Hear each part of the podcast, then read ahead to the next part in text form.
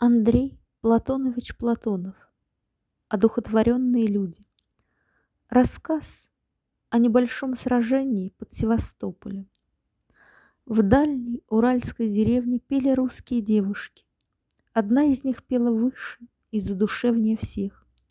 И слезы текли по ее лицу, но она продолжала петь, чтобы не отстать от своих подруг и чтобы они не заметили ее горе и печали. Она плакала, от чувства любви, от памяти по человеку, который был сейчас на войне. Ей хотелось увидеть его и утешить вблизи него свое сердце, плачущее в разлуке. А он бежал сейчас по полю сражения вперед. Лицо его было покрыто кровью и потом. Он бежал, задыхаясь от смертной истомы, и кричал от ярости. У него была поранена пулей щека, и кровь из нее лилась ему на шею и засыхала на его теле под рубашкой. Он хотел рвануть на себе рубашку, но она была спрятана далеко под бушлатом и морской шинелью. Он чувствовал лишь маленькую рану на лице и не понимал, отчего уже он столь слабеет, и дыхание его не держит тело.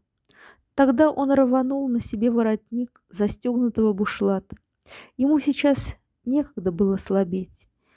Ему еще нужно было немного времени, потому что он шел в атаку. Он бежал по известковому полю, поросшему сухощавой полынью. Вблизи от него справа, слева и позади стремились вперед его товарищи, и сердца их бились в один лад с его сердцем, сохраняя жизнь и надежду против смерти. Он пал вниз лицом, послушный мгновенному побуждению, тому острому чувству опасности, от которого глаз смежается прежде, чем в него попала игла. Он и сам не понял вначале, от чего он вдруг приник к земле. Но когда смерть стала напевать над ним долгую очередью пуль, он вспомнил мать, родившую его. Это она, полюбив своего сына, вместе с жизнью подарила ему тайное свойство хранить себя от смерти действующее быстрее помышления, потому что она любила его и готовила его в своем чреве для вечной жизни. Так велика была ее любовь. Пули прошли над ним. Он снова был на ногах, повинуясь необходимости боя, и пошел вперед. Но томительная слабость мучила его тело, и он боялся, что умрет на ходу. Впереди него лежал на земле старшина Прохоров. Старшина более не мог подниматься. Моряк был убит пулей в глаз. Свет и жизнь в нем угасли одновременно. Может быть, мать его любила меньше меня, или она забыла про него, подумал моряк, шедший в атаку, и ему стало стыдно этой своей нечаянной мысли. Вчера он говорил с Прохоровым. Они курили вместе и вспоминали службу на погибшем ныне корабле. Ему захотелось прилечь к Прохорову, чтобы сказать ему, что он никогда не забудет его, что он умрет за него. Но сейчас ему было некогда прощаться с другом.